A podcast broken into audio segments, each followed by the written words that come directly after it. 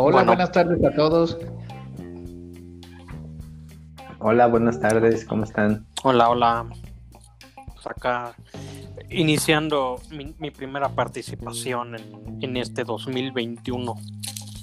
Es una participación de prisa, ¿eh? porque Rugen, que se pronuncia Rugen, ya nos anunció que, que la tripa le está llamando y que necesita irse a comer ya. Entonces, viene de, invitado especial, así, volando, se come un taco y se va. Algo así, algo así. Para mí eso de que la tripa le esté llamando suena más a que quiere ir al baño, no a que va a comer. Eh, pero la tripa te llama por vacía o por llena, ¿no? De las dos. Pues sí. Pues... A ver, entonces, dado que queremos que participe antes de Yo que inicio, las pero necesidades básicas le llamen. Pues yo. Inicie usted. Es que no sé si, si ya hablaron de, porque no sé cuántas veces han grabado en este año. Han, iniciado muy... Qué exagerado. han, iniciado como con, todo, como se debe de iniciar el año, pero con todo. Según yo llevamos... esperando a sus amigos. Según yo llevamos 15 especiales. ¿15 especiales? No, 15 y 2 especiales. Ah, pero él dice de este año. O sea que ya tenemos ah, grabados 15, 15, 15 de 15 eh, eh, emisiones. No, no, adelante, Rugen, porque si hemos ya hablado de eso, no importa. Siempre, siempre vas a aportar una, nueva perspectiva. Ah, bueno, pues no, en realidad nomás que yo quería hablar de qué esperamos de este año. Y ya sé que no es, no, no, no suele ser un podcast en donde hablemos de, no sé, de política, economía o algo de, aunque toquemos de esos temas, pero muy por encima pero para iniciar el año me gustaría pues tocar de digamos alguno de las como que enumeré algunos de los puntos que me gustaba que pienso que podían ser los relevantes para este año y a, ver, qué les parece. Eh, adelante lo, y, participamos lo divertido es de que este año pues es 21 y el 21 es un número como mágico no desde el blackjack en ciertas culturas el 21 es un número como de buena suerte, en otras que creo que es de mala suerte. Entonces, eh, pues no. Me gusta, me gusta. Un, un, inicio con buen paso, sí. Exacto, o sea, por ejemplo, cuántas veces hemos jugado 21 y cuántas veces no hemos ganado nada, ¿no? Pero bueno, entonces, pues, em, digamos como que me, también meto de mi cosecha, pero pues, cosecha de algunas revistas que sigo, periódicos y demás, analistas, etcétera, etcétera. Pues eh, el número uno, eh, pues obviamente tiene que ser la batalla mundial por, por las vacunas, ¿no? Eh, por las vacunas, en, digamos, en, en, esto, digamos, como con dos ramales. Uno, por las empresas farmacéuticas luchando por atrapar el mercado. Y dos, los gobiernos y, las, y la ciudadanía tratando de vacunarse, ¿no? Entonces, ese yo creo que va a ser el, evento que va a marcar este año. Qué tan, qué tan eh, eficientes y qué tan... Eh, mm, ¿Cómo se llama? Y qué tan eh, bien planificados están, van a estar la, pues los gobiernos y la, y la y cómo se llama y la vacunación en cada uno de los países, ¿no?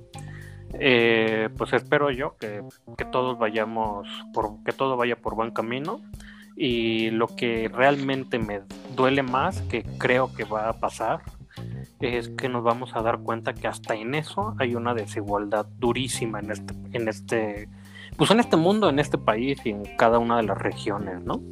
Ese sería el primer punto. Eh, no, espera, espera. Antes de pasar al segundo punto, ¿qué opina el joven Majaret y qué opino yo? ¿Y qué, qué opina el señor Stanislav?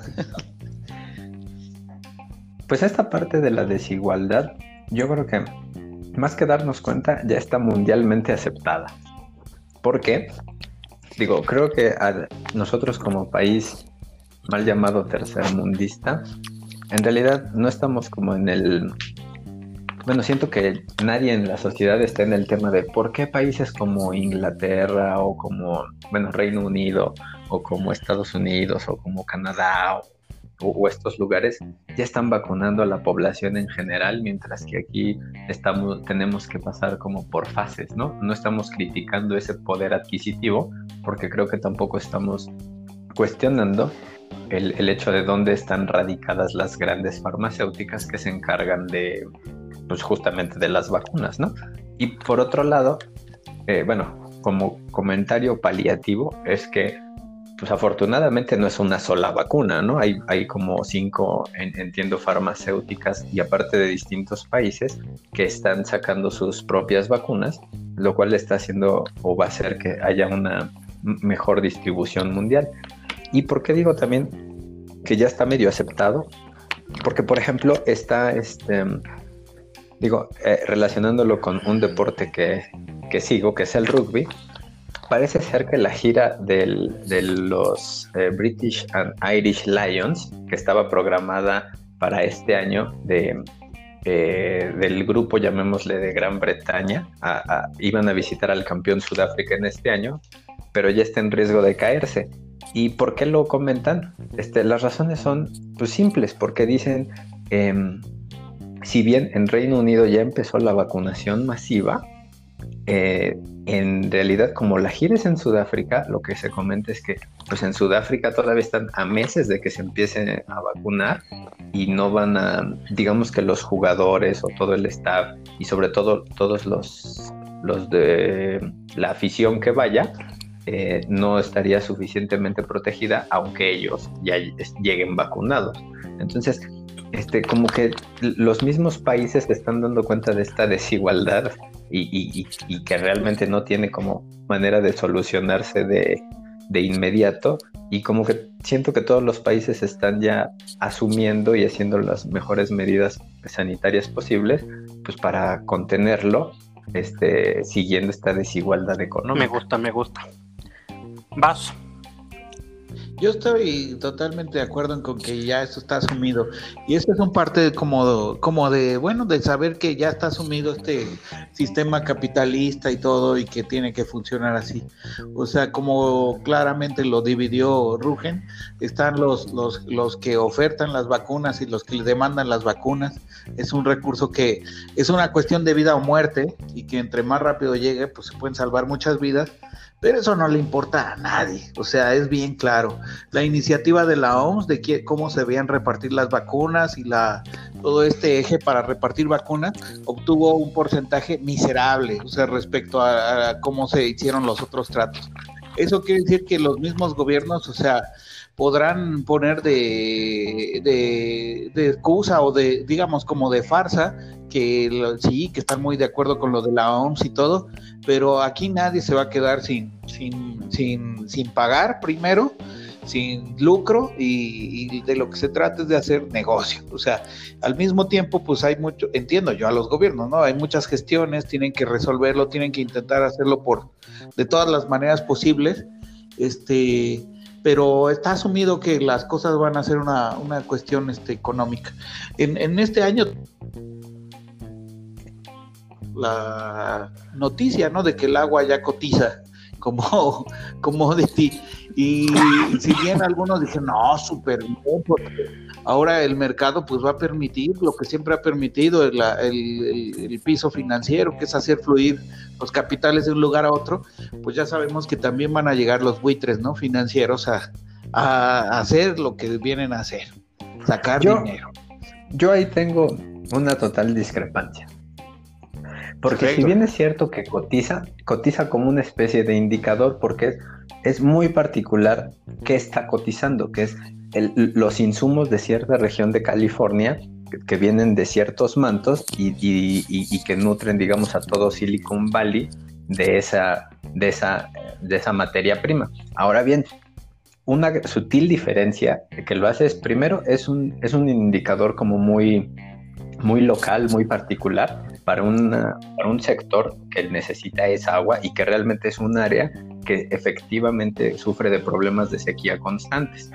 Este, y segundo, en realidad lo que se está cotizando, eh, este, bueno, el, producto, el agua, no es entregable, solamente eh, se liquidaría por diferencias. Entonces, en realidad, no, no va a haber este, no, a no es a ver quién se adueña del agua, sino solamente cómo afectaría la disponibilidad del agua como insumo para la producción de cualquier cosa, que podría ser replicable en, cualquiera, en cualquier lado donde, por ejemplo, se, se base en, eh, ¿cómo se llama? En agricultura de riego, por ejemplo, ¿no? Que aquí en el Valle de México el río Lerma sufre una, una bajada en el caudal y no pueda irrigar adecuadamente todos los campos. Eso podría, eh, de alguna manera, modelarse para saber cómo impactará financieramente. Pero de ahí a que, digo, claramente, si puedes medir algo, pues le puedes poner precio. Y si le puedes poner precio a algo, pues puedes hacer negocio de lo que quieras, ¿no? Eh, este, como cualquier casa de apuestas. Pero de ahí a que se satanice este indicador de, del agua, creo que todavía faltan como varios escaloncitos. No dudo que en un futuro aún más apocalíptico lleguemos a ese punto, pero de momento todavía no. Estamos a punto de eso. Es, es como engañarse pensar que eso no va a pasar. Es igual que con el mercado de emisiones de carbono. Muy bonito, muy regulado. Ah, y al final lo de lo que se trata es de sacar dinero. O sea, yo eso no lo compro por nada. O sea, en el momento, yo no, no estoy en contra del sistema financiero, digo, es lo que hay pero lo que estoy en contra es de pensar que esa es la única manera de resolver las cosas. ¿Me explico? Deberíamos estar pensando en una manera más inteligente de, crear regulación en donde las cosas no permitan que los buitres se adueñen de todo. Pero ese no está en el interés ni de los gobiernos ni de las empresas. Pero en el de las emisiones de carbono, es más truculento porque desde el inicio fue como de, a ver, cada quien eh, eh, tiene cierta emisión, hay cierta cuota, y, y, desde el inicio pusieron trampas porque los países a los que les vale madre dijeron, ah, bueno, pues dado que le ponemos, podemos poner precio en realidad y hay una cierta emisión y yo quiero seguir produciendo, pues en realidad voy a pagar como la penalización que haya o voy a subsidiar esto de alguna forma y me va a valer madre mi emisión verdadera aunque me cueste dinero. Bueno, me cueste eh, ya, me, ya, me, voy a... Ya me voy esa, a esa regla... Que tenía que ver todo esto con lo de las vacunas, pero ahí, se los, ahí, ahí los dejo con el agua, las emisiones de carbono y las vacunas en el mercado de valores. Nos vemos ahí para la otra. Gracias, nos metiste en un brete. Bye, bye. ¿Viste cómo este, tiró la piedra y escondió la mano? Por eso, por eso hablamos de música mejor. Dale, pues. Ahí luego le suelto mis otros nueve puntos. Que bueno, no me dejaron mencionar uno. Adiós. Ahora regresas, ¿eh? bueno, eh, sí, eso es el problema economía y con la política. situaciones que, porque hay una cuestión que tiene que ver con la percepción siempre, que es lo que uno quizá intuye que va a pasar. O sea, uno trata de completar lo que está ocurriendo con información que no es completa y de acuerdo un poco a lo que uno, a cómo uno tiene ciertas interpretaciones, pues trata de completar eso, ese esquema. Es decir, aunque, aunque el querido Stanislav y yo tengamos como una parte de la información, la parte que nos imaginamos que está debajo del agua, que está en proceso, que se está desarrollando, pues es diferente de acuerdo a, cómo interpretamos las, movidas de lo que está ocurriendo. Entonces justo esas sutilezas son las que hacen que uno piense en escenarios más o menos catastróficos o exitosos en algunos casos, a pesar de que en el fondo estemos en muchas cosas de acuerdo. Sí, y, no sé, o sea, al, final a lo que, o sea, estoy de acuerdo contigo, porque en, en todo momento se puede llegar a, a, un extremo que no le haga ningún bien a la sociedad, ¿no? este, como tal vez los futuros de cualquier commodity, ¿no? Que, pues, se hace antinatural que haya gente que le apueste a que va a haber una sequía para que entonces suba este, el, precio del trigo almacenado, por ejemplo, ¿no? Claro. eso eh, eh, yo diría que moralmente no es aceptable. El problema es que financieramente, si tienes intereses en ello y, y, pusiste tus ahorros eh, justamente en esa parte del, trigo, eh, pues es lo mejor que podrías hacer, ¿no? Es una posición financiera y listo, ¿no? La más racional, además, la que es más racional desde tu punto de vista. Exactamente, digo, tienes tus asegúnes porque pero ya, ya estamos hablando de que ya existe un mercado para eso y pues esto va a ser pues un instrumento más mientras no haya y eh, yo me imagino que en algún momento sí se puede desvirtuar justo cuando haya esa como capacidad de los particulares de influir en los recursos eh, hídricos, que ya existe, pero al menos no está como tan socialmente o moralmente aceptado, ¿no? Sí. Pero pues claramente sabemos que hay gobiernos, estados, empresas que se adueñan de recursos hídricos y les vale madre. Como, este, como es el caso de México, claramente. Exactamente. lo, que a mí me molesta un poco es que antes de que aparezca la regulación que diga cómo se van a, qué, qué, recursos son protegidos, cómo se va a hacer y todo, aparezca primero la parte financiera. O sea, eso se me hace como una avanzada de justo la gente que va a lucrar con todo. Cuando dices, pero entiendo, o sea, siempre es así. Los gobiernos siempre van, o sea, se regula por ante la aparición de un fenómeno que ya está siendo este negativo para la sociedad, no se regula nunca con, con, previsión de lo que va a, pasar después. Con todos respetos para nuestros magistrados y abogados y jueces, que sabemos que siempre salen diciendo se está regulando para el futuro y todo. Desgraciadamente, como, como digamos, como ciudadanos, no lo percibimos así. Percibimos que algo sale mal y después ya viene la regulación a intentar resolverlo. Sí, y, fíjate que, digo, en un tema como medio tangente, pero sí relacionado, es el tipo de comercial que a mí me desagrada, al menos aquí en México, de eh, que escuchamos cada temporada navideña o cada cambio de legislatura, que es decimo primera legislatura trabajando para ti, o este año la Cámara de Senadores este, pasó 50 proyectos de ley, y tú como ciudadano de a pie te dices, pinches huevones, esa, ¿por qué me vienen a presumir lo que es su chamba? Es como si yo les dijera que este, aprobé mis materias en la escuela, pues para eso voy. O como que alguien les, este, no sé, cualquier trabajador de cualquier empresa diría, sí, hoy llegué este, temprano a trabajar y moví las máquinas que tenía que mover. Pues esa es tu chamba, güey. algo que hayas hecho relevante. Eso es desde el punto de vista de los políticos. Cualquier político, es el único trabajo en donde como político echarse flores a uno mismo está bien visto o aceptado. o sea, de, no, claro, tengo que decir qué chingón soy y qué bueno todo lo que trabajé. sí, y por ejemplo, eh, ayer estaba leyendo que aquí en, al menos en México, la cámara, las dos cámaras, desde el inicio de la pandemia podían este, trabajar virtualmente. Este, no era necesario seguir asistiendo a la cámara. Con todo y el trabajo desde casa, no me acuerdo cuál fue el porcentaje de inasistencia de las dos cámaras. o sea, ¿qué, pretexto tienes si tú, si se supone que los, el, las salidas al campo a conocer eh, esa excusa de necesito conocer a mi población, a los que estoy gobernando, porque bla, bla, bla, para enterarme con el pueblo, qué necesidades hay. No hubo, no podían hacer esos recorridos. ¿Cómo es posible que ni siquiera asistan a las sesiones, ni siquiera de manera virtual? Sí, es increíble. y además, digamos, ya pueden entrar, yo creo, sin, sin hacer nada, ¿no? O sea, no puedes estar, siempre están ahí sentaditos muchas veces, o sea, digo, como que están ya en tu casa sentadito en un silloncito y tú dices, ah, no, qué hueva, hoy no voy a hacer eso. sí, es, sí. es mucho cinismo. Ay, no, no, no. Bueno, yo te tengo un tema un poco más festivo que eso. Este, bueno, tengo, Tengo, digamos, eh, sí, te lo voy a decir este. Tengo otro diferente, pero creo que este es más festivo para contrastar un poco eso. Eh, ya que ah, estamos hablando de legalidad y todo, hablemos un poco de ilegalidad. Este, te quería preguntar si pues, ¿cuál ha sido la vez y cómo te fue en que peor te fue con el uso de, digamos, estas sustancias recreativas que alteran el ánimo? Y ahí pueden ser legales o ilegales.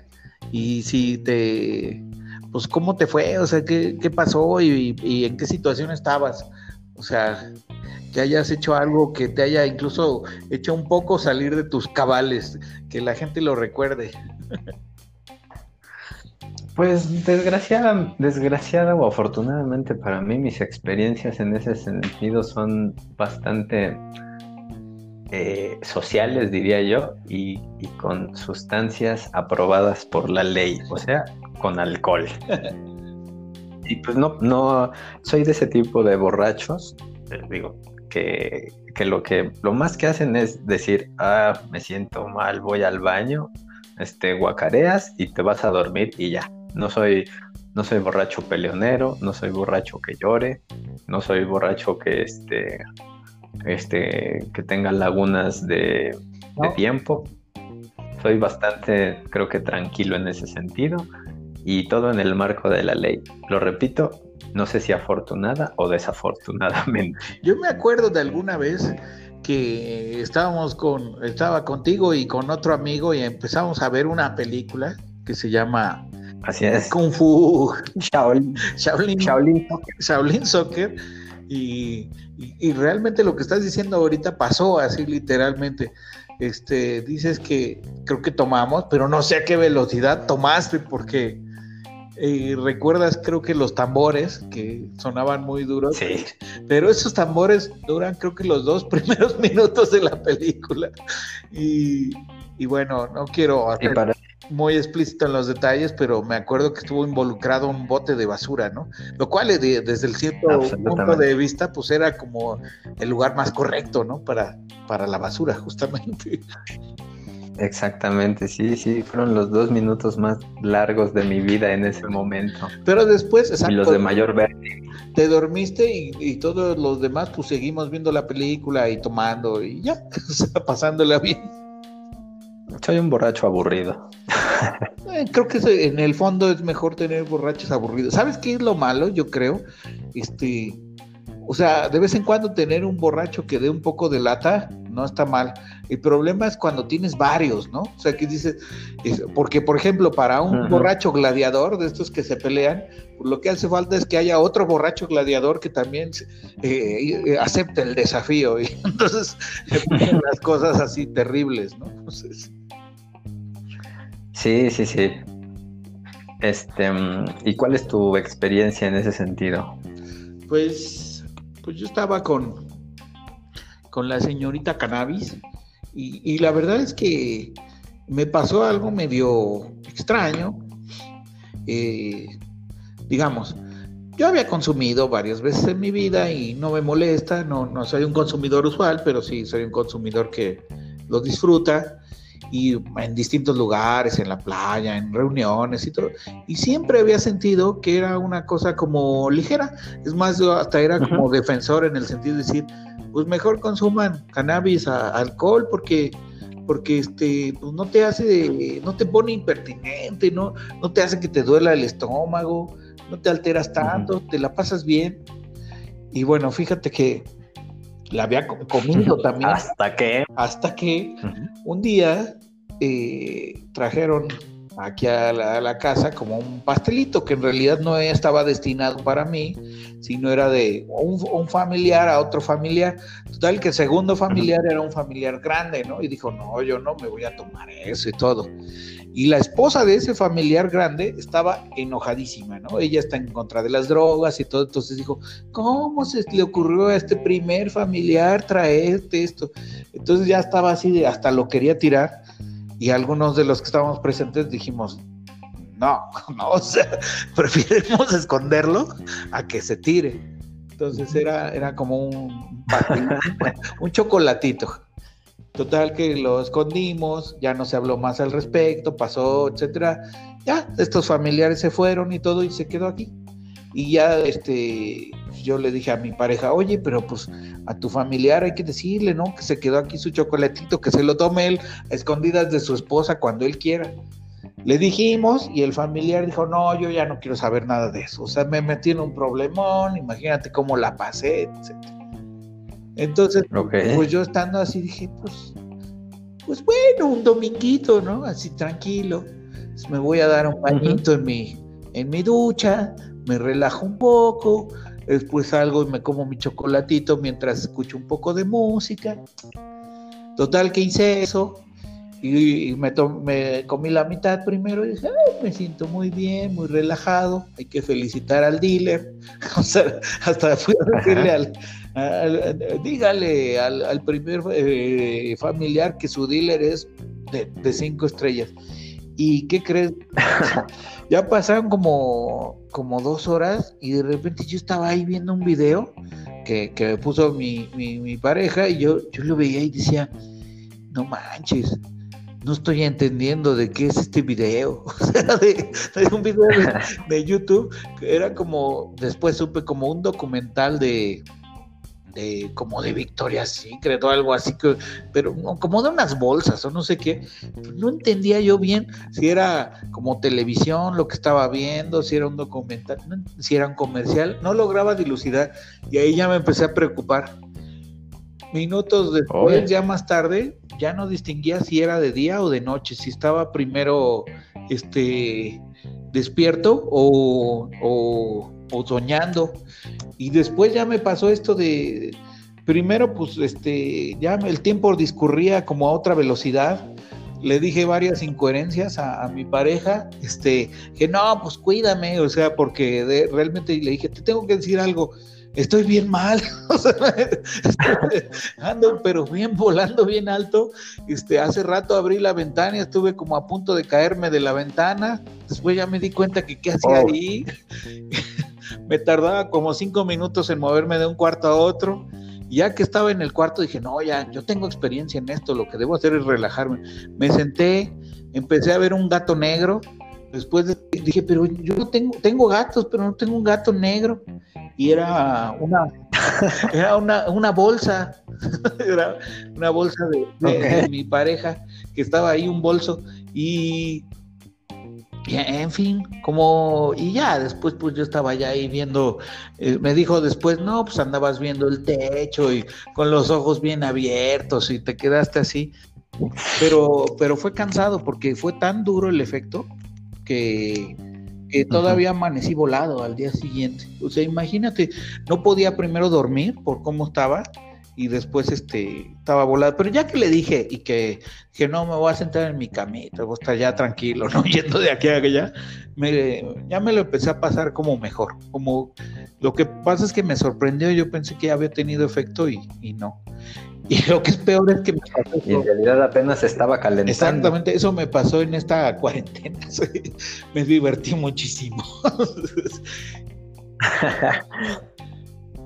en fin. Ay, ay, ay, no, pues no. He escuchado tantas historias divertidas y aterradoras al respecto que ya no sé qué pensar. Ah, yo creo que te la puedes pasar bien, pero creo que sí es importante la dosis. O sea, ese es el problema. Y sobre todo la compañía, ¿no? Sí, creo que la compañía y un poco el, estado de ánimo. ¿Tú, ¿Tú, has leído este, este libro clásico de las enseñanzas de Don Juan? No, no, no, no lo leí. Te lo recomiendo, es un libro que habla, pues fíjate que es un cuate que, que se supone que es como antropólogo, ¿no? Pero es un chavo que en realidad está escribiendo su, su tesis de licenciatura.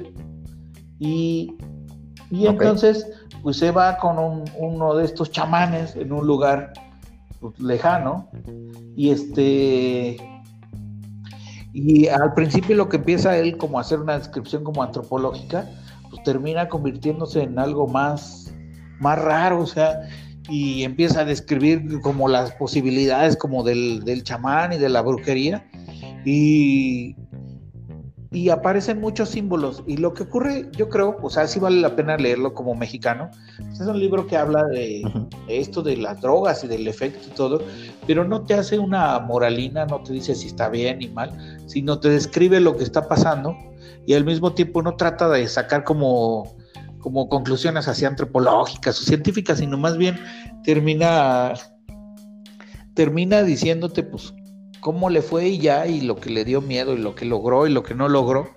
Y, es un libro que yo creo que vale la pena leer por, porque si habla muchos, muchos elementos, son muy mexicanos. O sea, nuestra cultura está plagada de, de todo lo que hablan eh, en ese libro que pues, son experiencias y claro, uno nunca puede saber si es verdad o si no, si es, si es fantasía, si es si es ficción todo, si es un registro antropológico, si se lo fumó y lo soñó, si existió o no. Entonces vale la pena.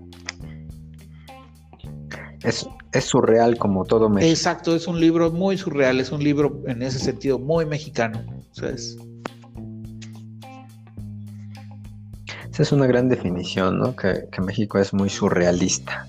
Sí, aunque curiosamente el concepto no, no se ha inventado aquí, pero, pero justo a lo mejor es eso porque dicen que no puede uno ser profeta en, en su propia tierra, ¿no? O sea, a lo mejor aquí está tan lleno de, esa idea del surrealismo que nadie que lo definiese, pues no tendría sentido, ¿no? No hay, no hay algo que no sea surreal. Para comparar. Sí, claro. Ay, ay, ay. ¿Qué, tema nos trae? Muy bien, muy bonito tema.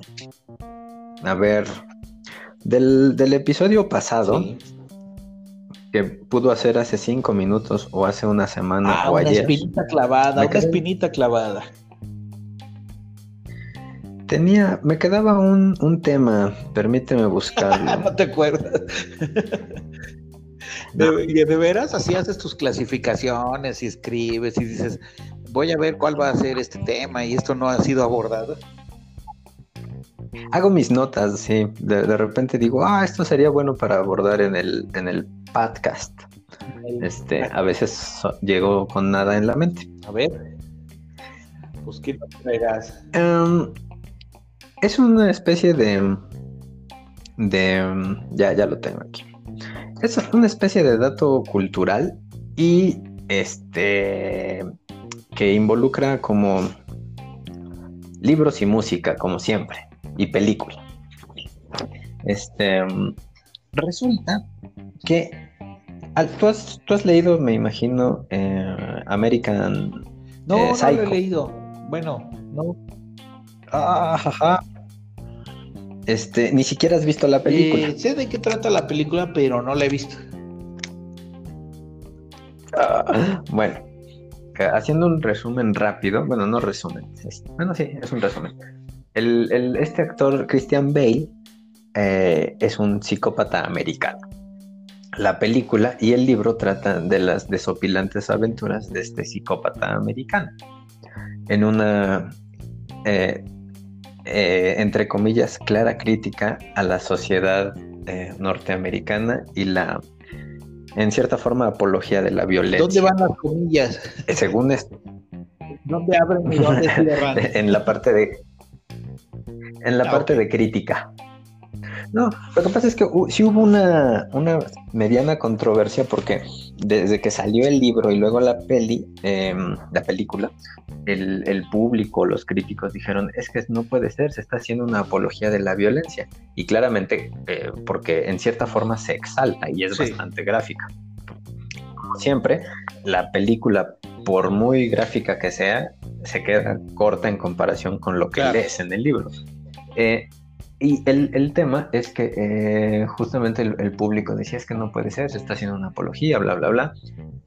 Y, como siempre pasa en estos casos, cuando se le preguntó al, escritor, dijo, pues es que no estoy haciendo una apología, al contrario, es una crítica de que ya estamos tan desensibilizados y de que estas cosas puedan pasar, etcétera, etcétera.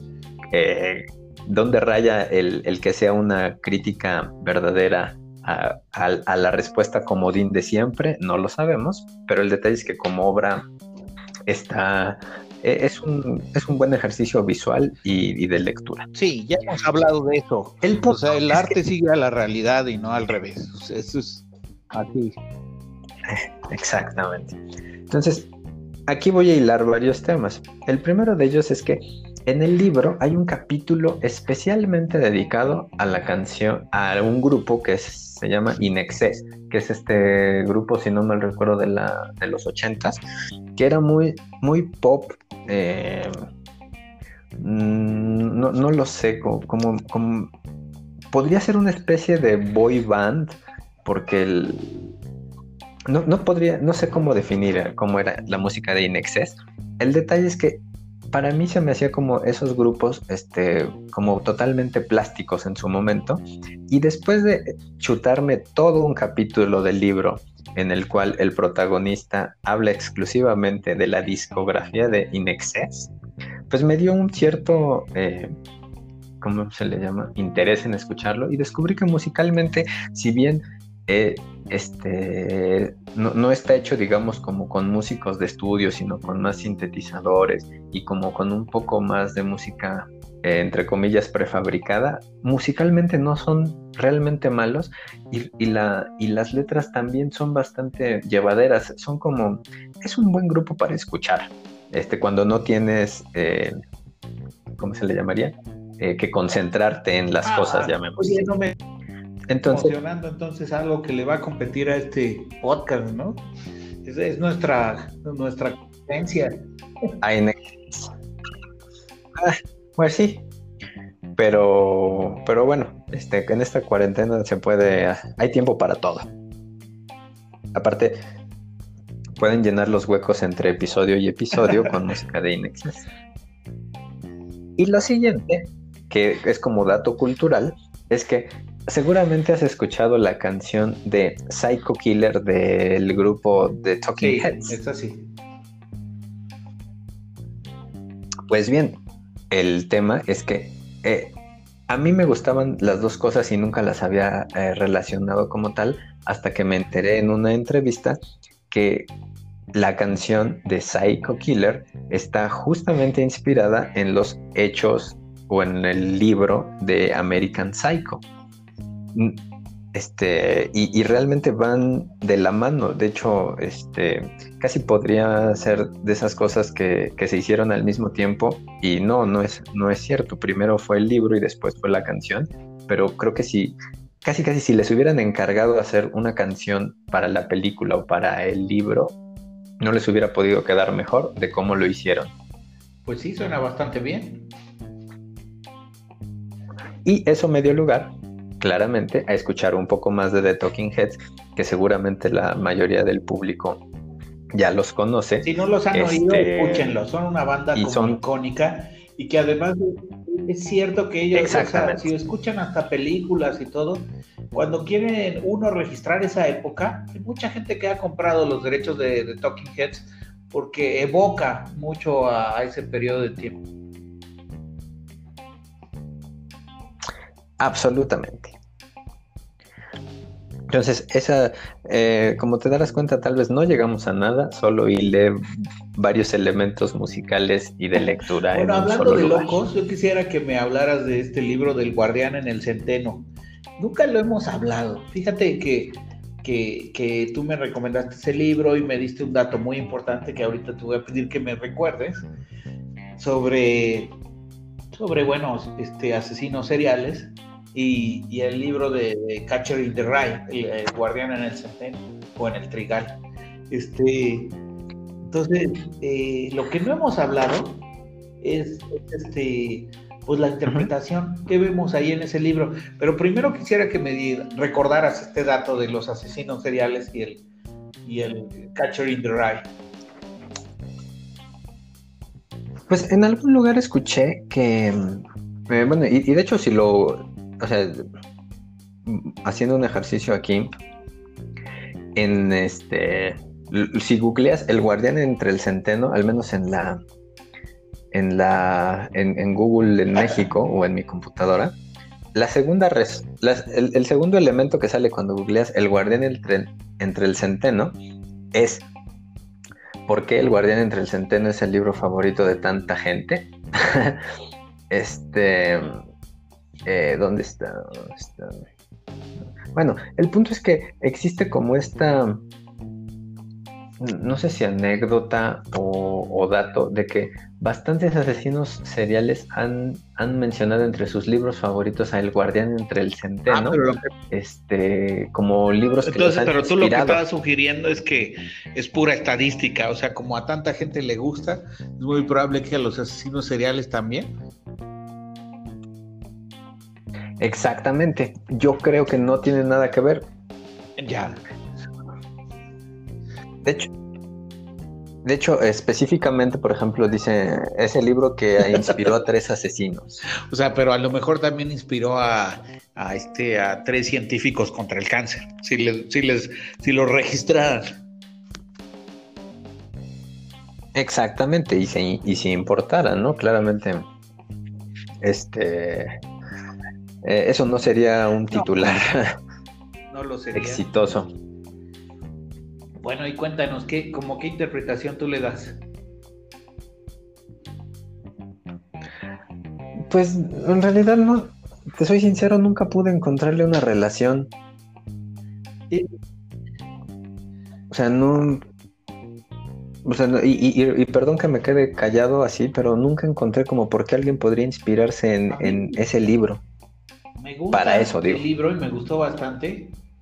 Y, luego lo mismo, como que sabiendo estos antecedentes y todo, aunque tú me dices que crees que son como medio espurios, como que pensé, ¿qué, qué podría interesar a la gente? ¿Y por qué, te, qué, puntos en común hace que, que, la gente vea en ese libro? Bueno, para empezar es cierto que la adolescencia es una como etapa distinta y difícil para todos y este chico que aparece ahí, a pesar de que claramente es un, es un chico que tiene dinero y posibilidades, que está, está haciendo las cosas bien, este, pues no está feliz, ¿no? Eso es lo que te hace, todo el tiempo te lo está diciendo, no está feliz con las cosas que le pasan y todo. Y tiene un poco como al mismo tiempo de que no está feliz, no es violento ni para nada, sino es como un poco eh, no expresivo. En ese sentido, pues uno puede pensar eso, ¿no? Que a lo mejor para los asesinos seriales esa, esa idea de que las cosas no pasan y uno no tiene reacción y uno no tiene reacción, termina siendo como lo que desata un poco al final eso, que no es, no es una furia de revancha, ¿no? Como mucha gente lo podría interpretar, sino de veras una, una distancia hacia los sentimientos de los demás. O sea, si, si uno está haciendo como maltratado o, sintiendo o sintiéndose incómodo, entonces eventualmente a lo mejor lo que uno termina es separando, dejarnos de sentir, como llegando a la anodinia, que esa es la palabra. Este... Es que sería una arista de la, sociopatía, ¿no? Justo el dejar de sentir, pero es una, una arista como que ya, que ya roza la psicopatía, ¿no? O sea, que justo estás realmente ya no que te enojes con los demás, sino que los demás te dejan de importar en absoluto. Y lo que me, se me hace interesante es que en el libro no le pasan grandes cosas, no es un libro que digas, uy, es que este chavito, ¿cómo le va? Le va súper mal. No, le pasan algunas cosas eh, medio desagradables, incluso tiene algunas agradables, le pasan algunas cosas buenas, pero de alguna forma él sí se, nota como distanciado de los demás. O sea, en contraparte, por ejemplo, quiero mencionar el libro de El extranjero de Albert Camus, pero es un libro muy diferente porque si bien pasa lo mismo, es una persona más grande que está como sufriendo y habla del sol, de cómo le molesta el sol, que cómo le molestan las cosas que van pasando y al final pues hace, hace una barbaridad, no les quiero arruinar el libro, este, en ese libro sí se siente este ambiente plasmado por Cami, ¿no? Que es este toda la el ambiente de posguerra, ¿no? De, de, sensación de que todo es una mierda. Y en cambio en el otro libro no, o sea, no necesariamente todo es una mierda, pero de alguna forma está lejos. Sí, de hecho, eh, digo, también googleándolo, yo no sabría cómo describir el libro, pero lo encontré muy rápido. Dice, se trata de un joven misántropo que piensa que la mayoría de las personas son falsas e hipócritas. Esa es la premisa del libro. Para el cochino capitalista que se acaba de reincorporar a la plática, estamos hablando del guardián entre el centeno, de este libro de Salinger. Este, y, creo que es una gran descripción, muy precisa, ¿no? O sea, como, muy precisa, pero lo suficientemente vaga para que te intereses. Al menos. Eh, Ahora, quisiera inaugurar una sección que se llama ¿Cómo lo conociste? Y es, este, digo, tú y yo, que ya lo leímos, no sé si el cochino capitalista ya lo haya leído, pero ¿cómo encontraste este libro? Este, Y puedo empezar con mi anécdota, que no es nada interesante, pero creo que siempre es bonito recordar, bueno, al menos yo sí me acuerdo de dónde encontré cada libro que he leído. El punto es que este lo encontré en una librería justo antes de abordar un vuelo. Me agradó la portada, el colorcito, no, era, no es nada más. Tengo la versión que solamente está como en cafecito, este, la, portada, este, como una especie de, textura de madera eh, con unos bloques que sobresalen. Dice el guardián entre el centeno. Sabía que era un libro, eh, ¿cómo se llama? Clásico eh, del siglo XX y decidí comprarlo para leerlo en el vuelo. Eso fue eso fue todo, eso es como llegué a él y es una gran inversión de la vida. ¿Tú cómo llegaste a ese libro? No me recuerdo si te lo devolví o no, que es lo peor. Sí. Bueno, para, Muy bien, más rápido. Eh, me parece que el cochino capitalista no ha leído el, libro, pero yo creo que hay un libro que al menos no, no se manifiesta, que hay un libro que a él le puede interesar, que está relacionado un poco con esta distancia, ¿no? De, la sociedad, que es el libro de Déjame entrar, el sueco. No me acuerdo si, si bueno, ya no le voy a decir lista, le voy a decir Rugen, que se pronuncia Rugen. Este, si ha leído este libro de Déjame entrar, que es un libro sueco. No. O visto la película. Justo cuando nosotros nos imaginábamos, que no, no queremos dar eh, muchos detalles, pero este Rugen, que se pronuncia Rugen, tuvo una, aventura en estos países de tierras gélidas. Y, cuando nos los imaginábamos allá, en su aventura, siempre pensaba, yo siempre pensaba que estaba como en, dentro del, del libro de Déjame entrar. Sí, yo también. Como en esta unidad de, departamentos este, casi legado de. Con un montón de frío, ¿no? Completamente frío todo. Especialmente cuando andaba en Polonia, fue cuando me lo imaginé. Pues no he leído ni el libro y la película no creo. Que no sé si la vi, no me acuerdo. Pues lo, recomendamos para que solo, solo como para para recapitular, hay una la original película es de es sueca y se hizo un remake este, claramente de Hollywood no he visto la película de Hollywood y no la veré, pero la versión sueca es, es absolutamente buena y como siempre el libro es mucho más inquietante que A mí me gustó mucho la eh, película, que la película. Y me acuerdo que el libro, si no mal recuerdo, me lo prestaste, pero no lo leí. Creo que no lo leí. También. ah, qué mal. Bueno, para, para cerremos esta sección y podemos volver a los, a los nueve puntos que le debíamos a Rugen, que se pronuncia Rugen.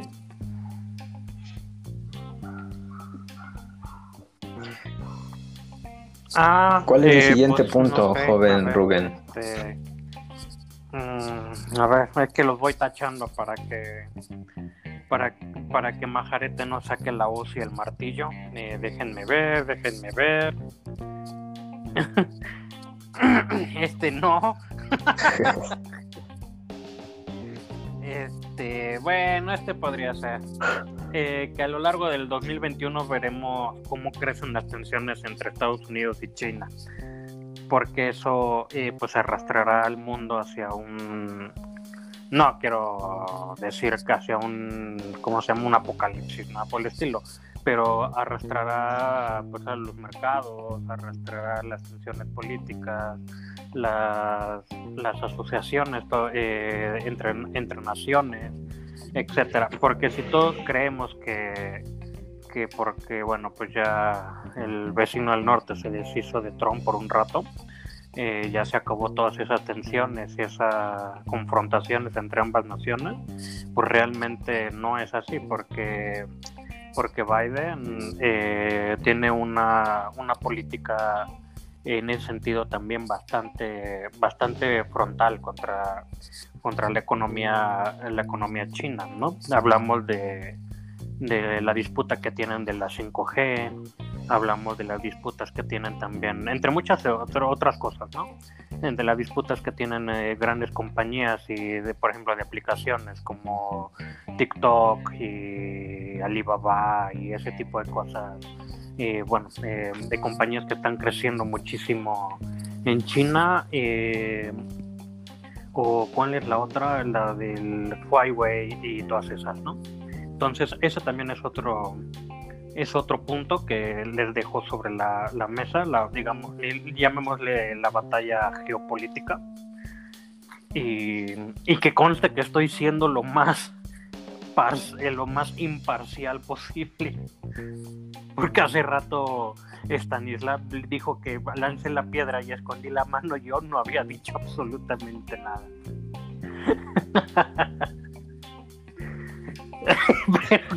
me refiero a que aventaste la granada y te echaste a correr.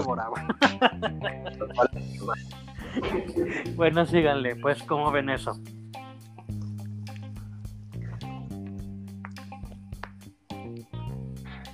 Bueno. Joven Majarete, ¿quiere eh, usted empezar esta yo quiero decir que, no, no, no, no voy a sacar ahorita la hoz y el martillo, pero sí las estrellas de China, la bandera roja. Eh, no, yo, yo creo que esto es parte como de un fenómeno histórico, que están en confrontación, que en particular como al establishment gringo le preocupa mucho, ¿no? Lo que vaya a hacer China y todo, pero desde el punto de vista de los demás, como que no deberíamos preocuparnos tanto. Sea, menciona el gran Rugen, pues, este, pues aparecen más opciones, ¿no? Hasta dentro del punto de vista así como economista, de económico, pues tenemos más alternativas, porque para competir China, pues no está haciendo este, bloqueos comunistas ni por el Estado, sino más bien, a pesar de que sea un país comunista, su forma de atacar y, la manera de competir es totalmente capitalista. Entonces, en este sentido, pues a los demás nos puede traer como eh, buenas, buenas alternativas. O sea, digo, por supuesto que va a haber inestabilidades económicas mientras las posiciones se van este, afianzando y luego también estas guerras sucias, ¿no? De bloquearse legalmente por un lado, por el otro, con aranceles y todo, pues por supuesto que nos traen inestabilidad, pero al final este sistema de competencia, este sistema de no tenerle que pedir necesariamente todos los tratos, hacerlos con Estados Unidos o necesariamente comprar los insumos con ellos, eh, pues puede ser bueno a largo plazo para todos.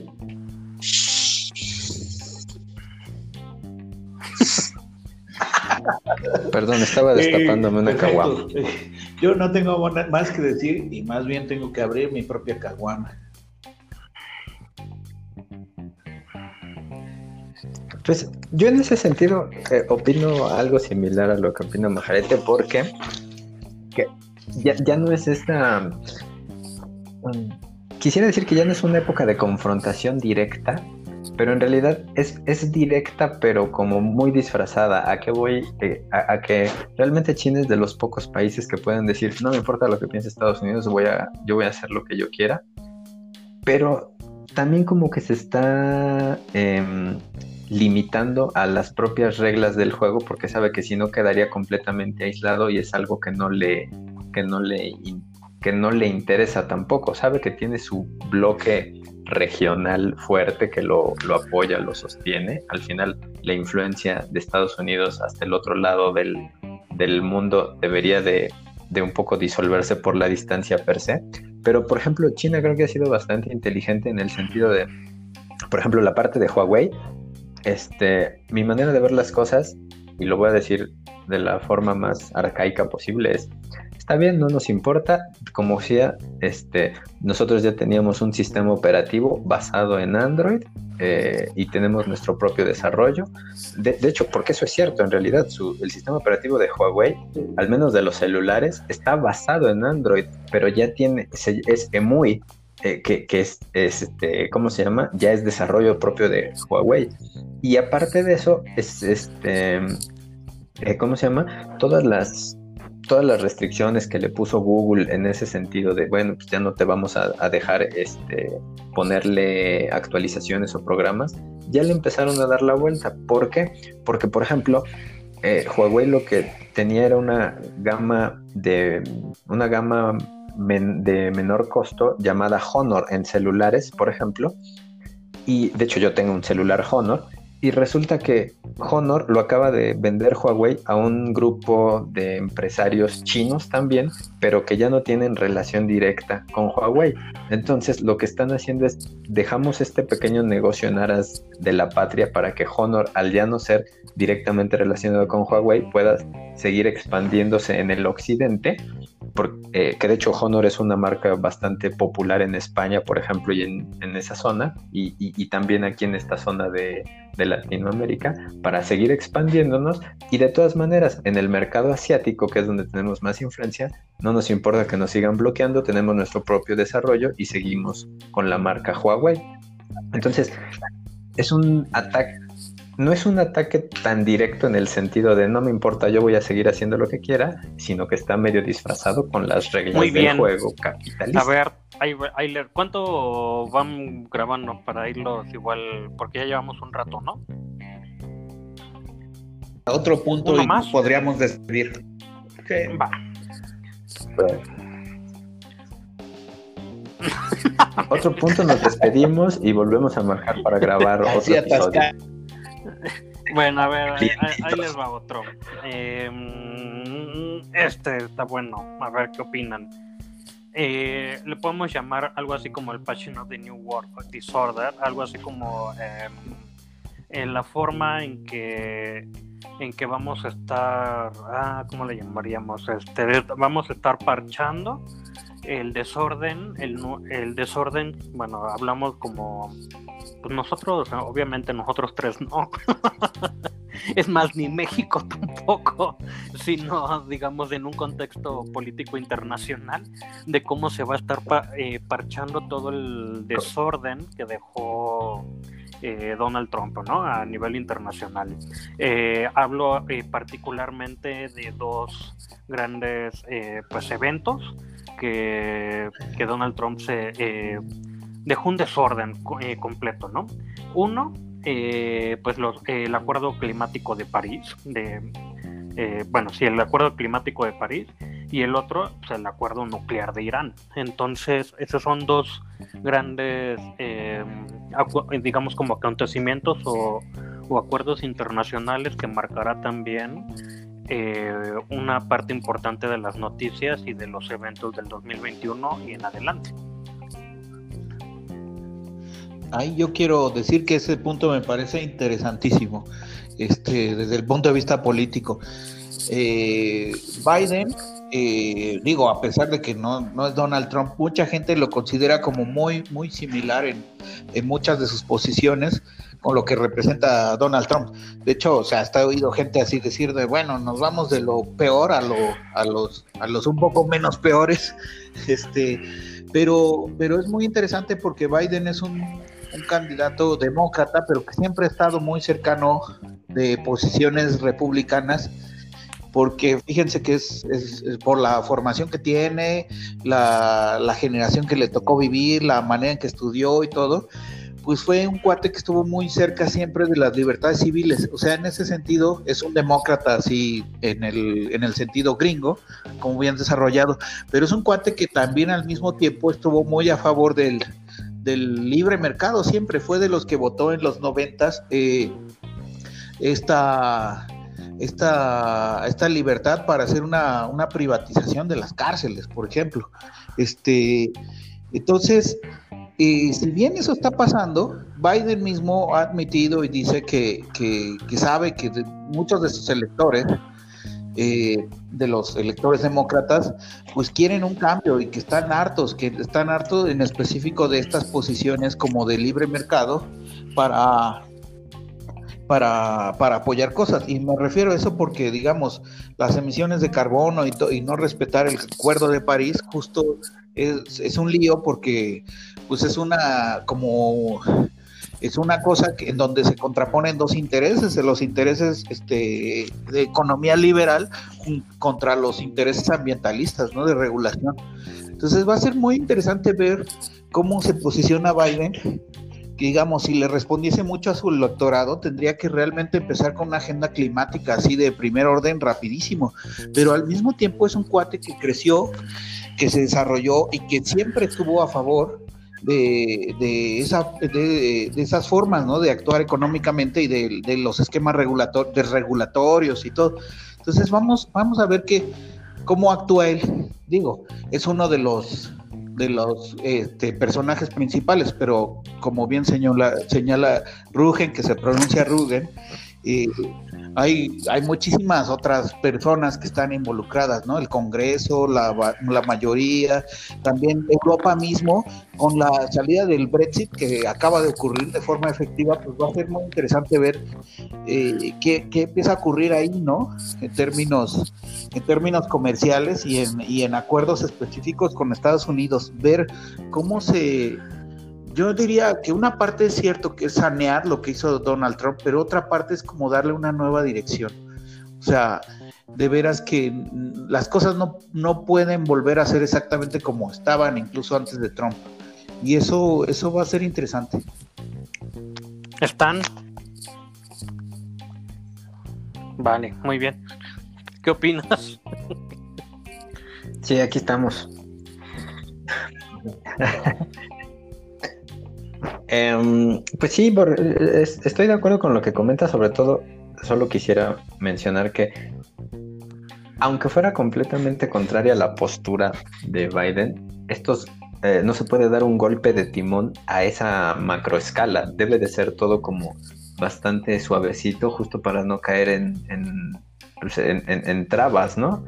Este, y en, y en ese sentido, pues creo que deberíamos de esperar a ver cómo se, cómo se van dando los acontecimientos. La parte que menos me preocupa es, son justo las que comentabas tú en términos de su salida de tal tratado, de tal convenio, porque al final, eh, seamos honestos, es solamente una firma en un papel y eso no implica, eh, en teoría debería de implicar un compromiso, pero si algo sabemos de la tradición con la que se ha manejado Estados Unidos es que los tratados y los aliados dependen en gran medida de las necesidades de que esté atravesando Estados Unidos en una época en particular. Y ya lo vimos con Irak contra los rusos, con Afganistán contra los rusos, con Irán contra Irak. Este, entonces eso es como lo de menos en cuanto eh, ¿cómo se llama? En cuanto definan sus intereses, sabremos este, a, qué tratado se vuelven a, meter o de cuál se van a salir ahora. Eh, yo, yo creo que más bien eh, debemos de esperar como cuál, cuál es la postura en otras cosas relativamente más importantes como, como hacia qué, como, qué tan diferente es realmente de, una visión absolutista como la muy de Muy bien, muy bien, buenos, buenos comentarios, me gustaron, me gustaron. Y ya, eso es todo. Entonces, ¿de cortamos transmisión o qué onda? Corte. Corte.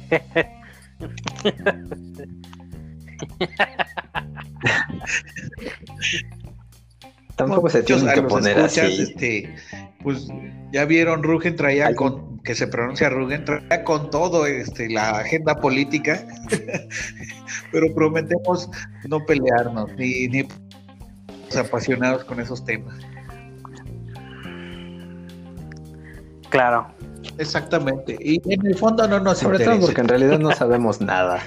Muy bien, muy bien. Ahí luego le suelto mis otros cuatro o cinco puntos.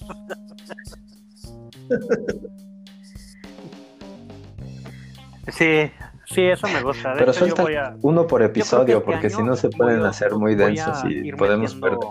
Pues, en realidad, pensé primero en, en paja, ir metiendo paja a los, a los episodios. No, pero ir metiendo un comentario picosito para ver cómo se van prendiendo ustedes. El, propósito de Ruka en este año va a ser destruir este podcast desde, desde dentro. Sí, exacto. El, reventador, exacto. Ese va a ser. Es, Rugen el reventador. Rugen el, el reventador. Hasta luego. Vamos a reventarlos. De hecho, va a ser el nombre episodio. Nos vemos. Bye bye.